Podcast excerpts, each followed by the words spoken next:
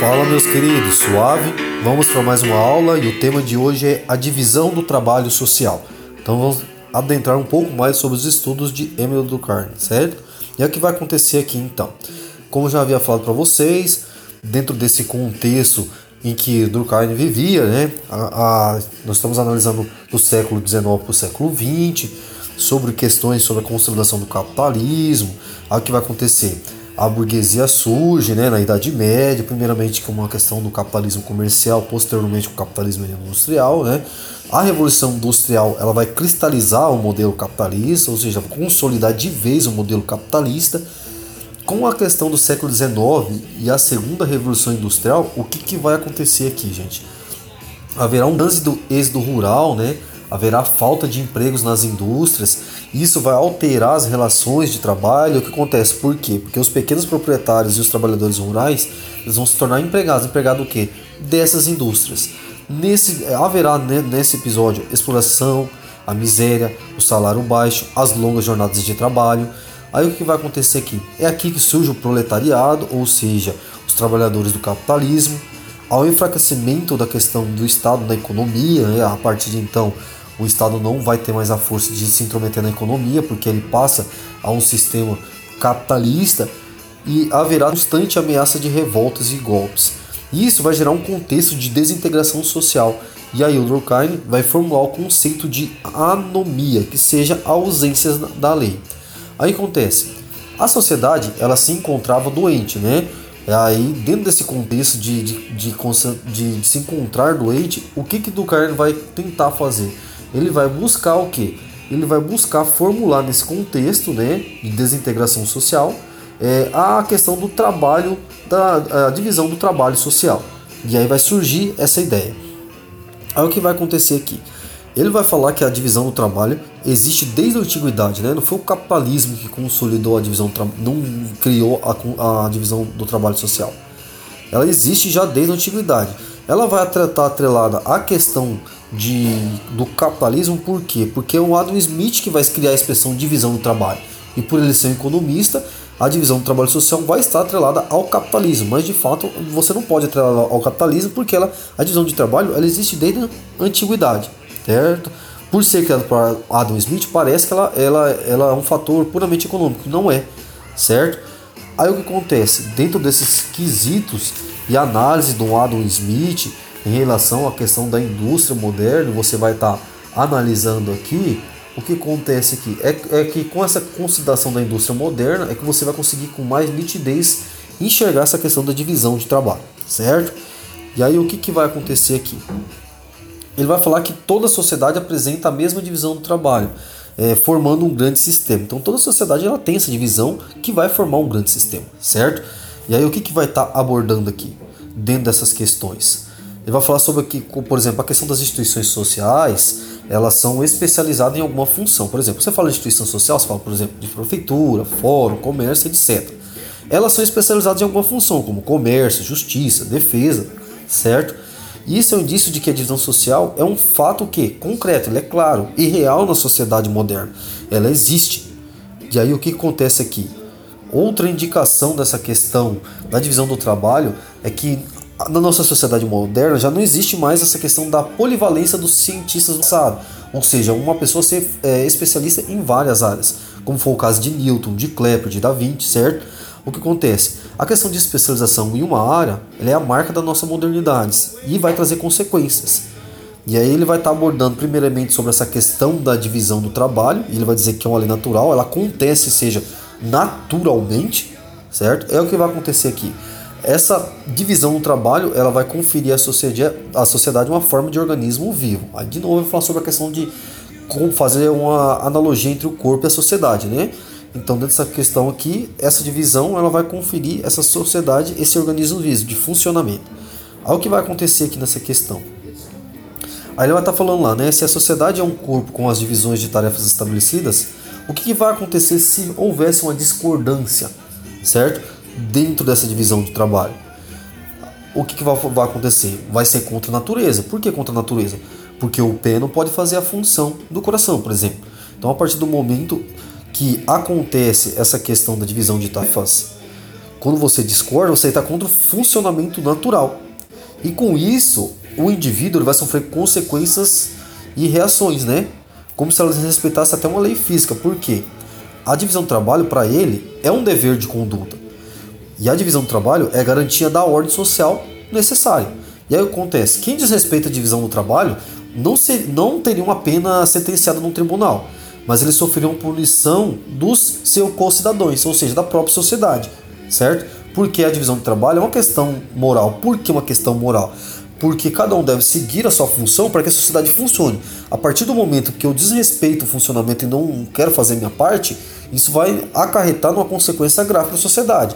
Vai infligir o outro. E isso vai fazer com que eu seja punido pelos meus próprios co-cidadãos, certo?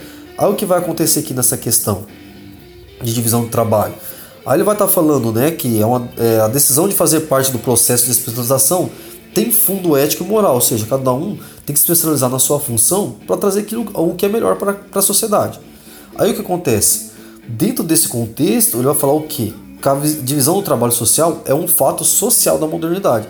É necessária a divisão social do trabalho devido ao que? Ao fator social de nossa sociedade moderna. E ele vai estar falando aqui que se a sociedade era uma questão de ordem moral, era necessário comprovar que a divisão era uma questão de ordem moral. E aí, sobre a questão da divisão do trabalho, ele vai percorrer três estágios, né? O primeiro, ele vai querer demonstrar a função da divisão, ou seja, qual a necessidade da divisão do trabalho.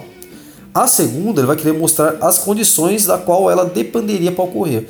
O que é necessário fazer com que ocorra essa divisão do trabalho. E a terceira é o que? Revelar os, a, o as principais formas defeituosas ou anormais em que a divisão ocorreria. Então, o que, que acarretaria a, a questão da divisão do trabalho? o que, que levaria a essa divisão? E aí ele vai estar tá falando sobre a questão dessa função, né, da divisão do trabalho social. É, dentro desse conceito, né, de função, o que seria função? Para ele é compreender a utilidade do objeto. Esse objeto serve para quê? Qual que é a função dele, né? E aí explicar a função do trabalho responderia ao seu dilema moral, porque ele vai relacionar a divisão do trabalho com questões morais. E aí o que, que vai acontecer aqui? Ele vai buscar a primeira resposta na economia. Aí ele vai falar assim, pô, realmente, ó, a economia ela promove o aumento da produtividade, da qualidade dos produtos, beleza, ela baixa os preços, reduz os custos, incentiva o consumo. E aí o que acontece? Aí ele vai avaliar as vantagens da sociedade obtiveria com a divisão do trabalho baseada na economia. E aí o que ele vai fazer? Que na verdade ele vai falar que havia muitas desvantagens em relação à divisão do trabalho social se fosse você enxergar pelo lado da economia. Por quê? Porque a divisão do trabalho social, o capitalismo, geraria miséria, ou a, a questão de muitas vezes desigualdade. E aí acontece então, como que ele vai abordar isso? Dentro desse contexto, ele vai, vai ver o quê? Que essa divisão do trabalho por si só, como você pensa que você quer atrelar a divisão do trabalho à, à economia, isso vai mostrar que essa divisão do trabalho baseada na economia, ela traz mais malefícios do que benefícios à civilização porque esses aspectos econômicos eles não podem ser considerados a principal função da divisão do trabalho. A divisão do trabalho não acontece e ela não é motivada pela questão econômica, certo? Por quê? Porque geraria o que? Malefícios sociais e eles são bem maiores do que os benefícios se você olhar a divisão do trabalho voltado para a economia, certo? Aí o que acontece? Ele vai buscar outra função que conferisse a moralidade em relação à divisão social do trabalho. E aí ele vai estar tá falando, né? que as diferenças produzem no ser humano a necessidade do outro.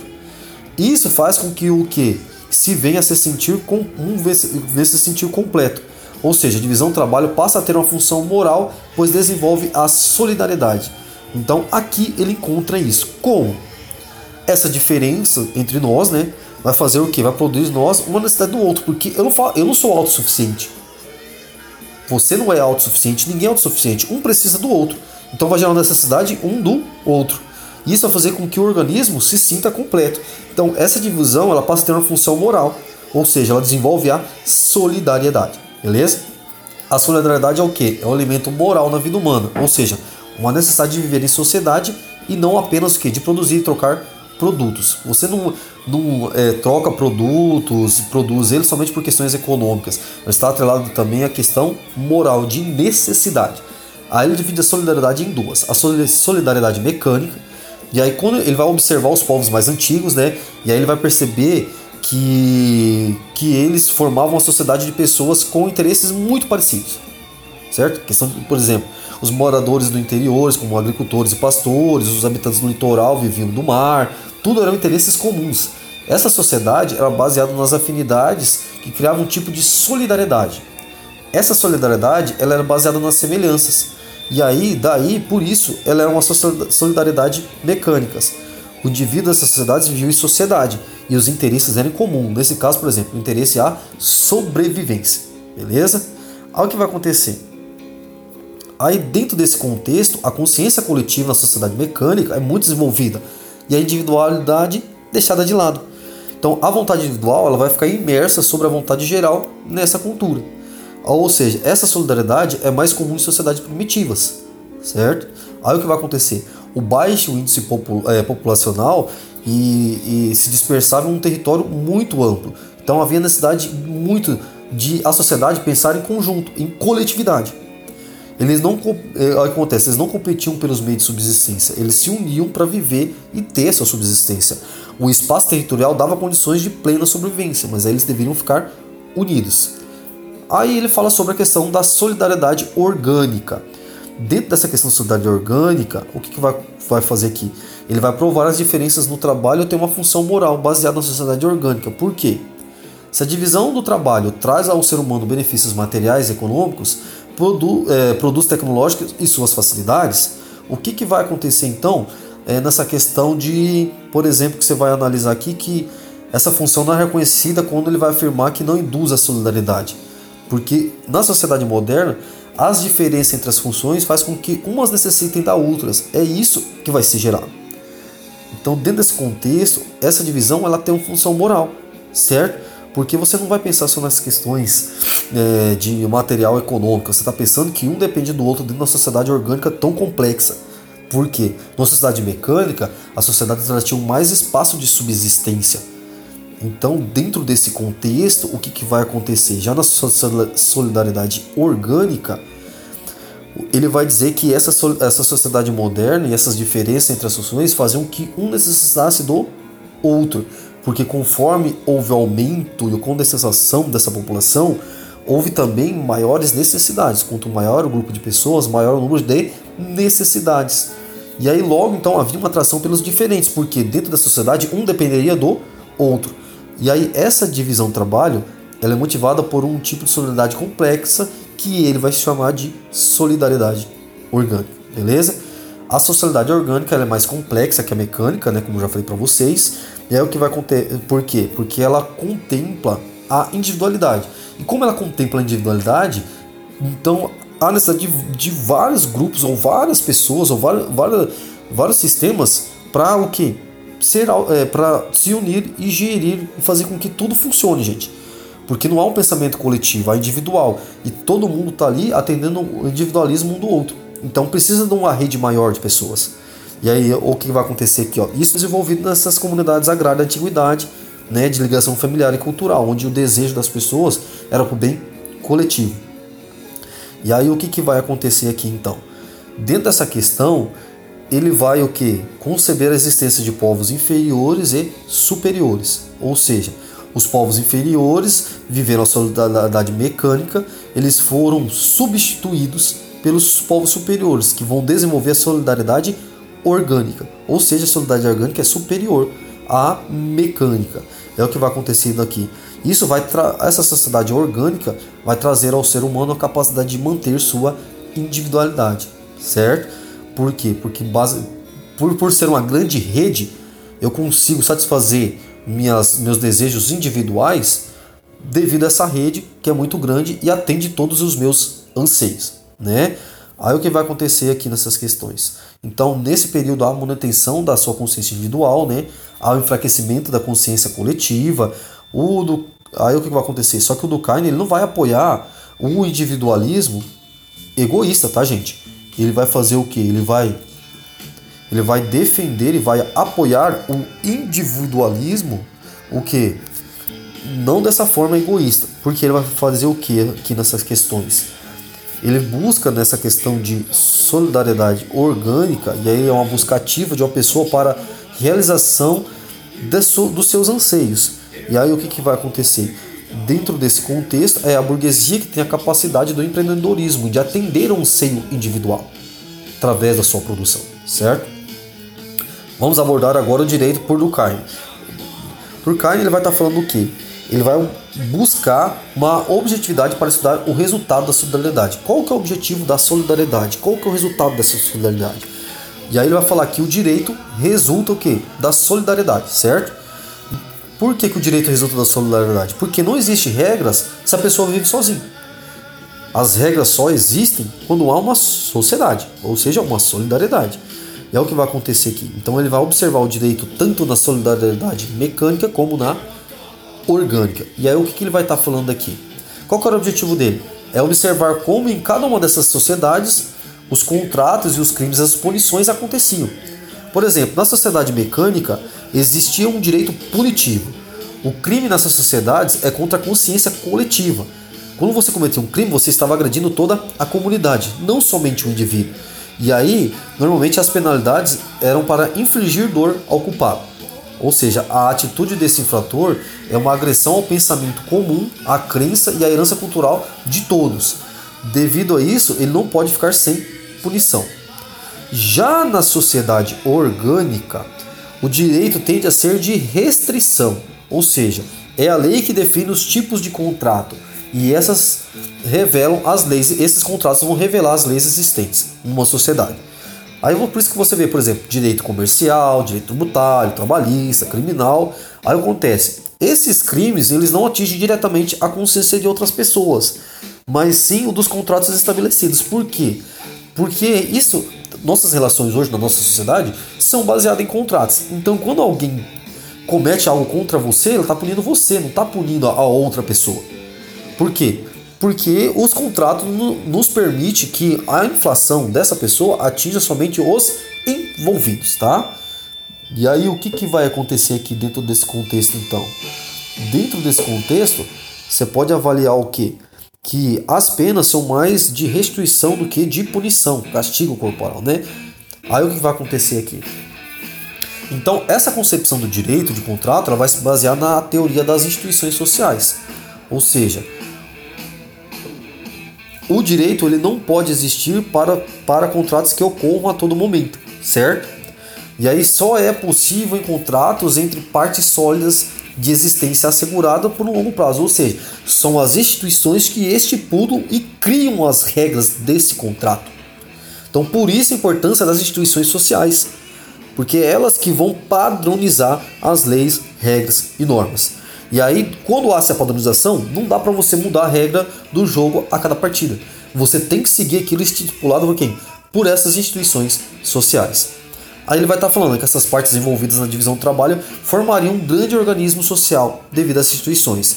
E aí elas cumpririam sua função sem invejar outras, né? Então as partes envolvidas, cada um vai cumprir a sua função, sem invejar a outra, né?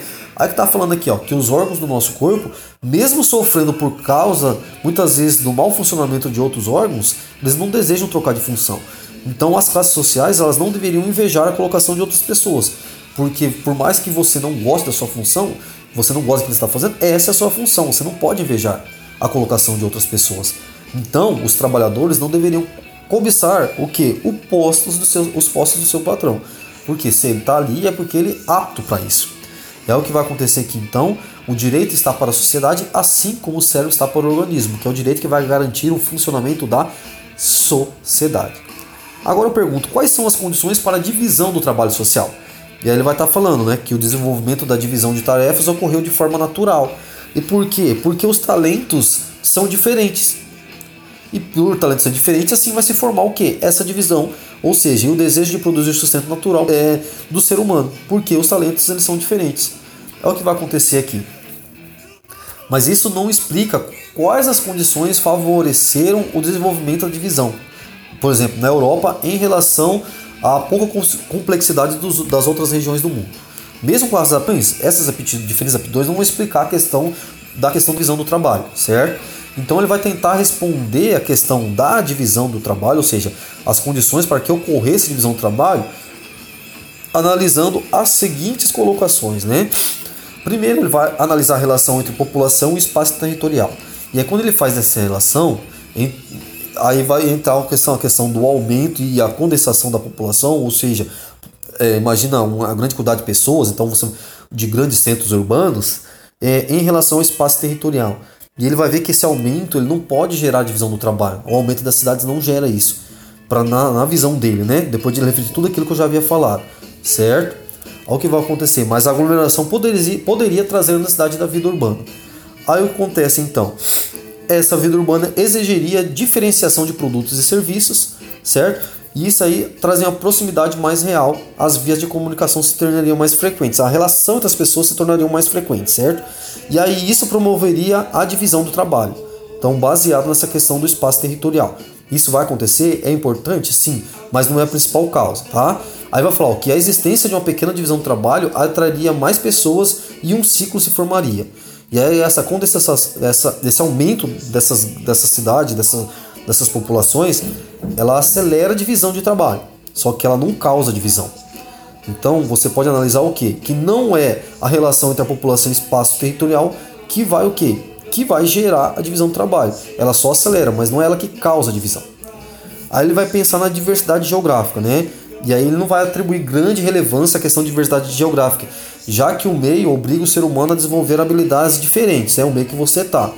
Mas as diferenças geográficas, elas não explicariam habilidades próprias de um, por exemplo, de um médico advogado, né? Então, para um advogado, precisa ter habilidades é, relacionadas ao que? Relacionadas a essa diversidade geográfica. Olha o que vai acontecer aqui. Dentro desse contexto, então, de falando da questão de advogados e médicos, o que ele quer dizer é que, por exemplo, um advogado ele não está estrelado à sua habilidade por causa que ele mora em determinada região. Então a sua habilidade não tem nada a ver com o meio e é, nem foi o meio que moldou a sua habilidade de ser advogado. E aí o Lucarne vai atribuir maior relevância quando você fala sobre a questão de, das condições que causaram a divisão do trabalho, quando você se volta para a luta pela sobrevivência. A luta pela sobrevivência é a maior, a maior causa, ou seja, da divisão do trabalho. Ele vai falar né, que as causas anteriores eles contribuíram para o processo, mas não causaram. A causa da divisão do trabalho está na própria existência da sociedade. Por quê? Uma vez que os seres humanos já vivessem em um grupo social e já tivessem a formada a solidariedade, aí no caso você pode analisar a solidariedade mecânica simples, já teriam interesse em viver juntos. A partir do momento que eles vivem no grupo social, já teriam o quê? Interesse de viver junto mesmo que a disputa pela sobrevivência tentasse afastá-los um do outro, a disputa entre os grupos, mesmo que houvesse essa disputa, né? Mas aí essa ideia de pátria, de raça ancestral e cultura formaria uma liga quase inquebrável. Então por que que houve essas aglomerações das sociedades mecânicas, por exemplo? Porque essas pessoas se identificaram através do que? Dos seus ancestrais, da sua ideia de pátria, da sua ideia de cultura, e por isso, mesmo que houvesse alguma disputa pela sobrevivência desses grupos, uma briga, o enfrentamento, não ia afastá-los completamente. E aí o que vai acontecendo aqui? Essa liga cultural não permitiria o afastamento desses grupos. Aí o que, que vai acontecer aqui? Então a forma de viver em grupo vai originar o desenvolvimento de atividades diferentes. Diferentes, não concorrentes, mas cooperativas. Aumentando, isso vai gerar um aumento de variedade de produtos e serviços para serem trocados entre si, devido ao que? À formação desses grupos. Essa solidariedade ela aumentou e vai abrir espaço para as diferenças individuais e para o que? As sociedades modernas. Em relação às anormalidades, ou seja, o que seria normal dentro da divisão de traba do trabalho social.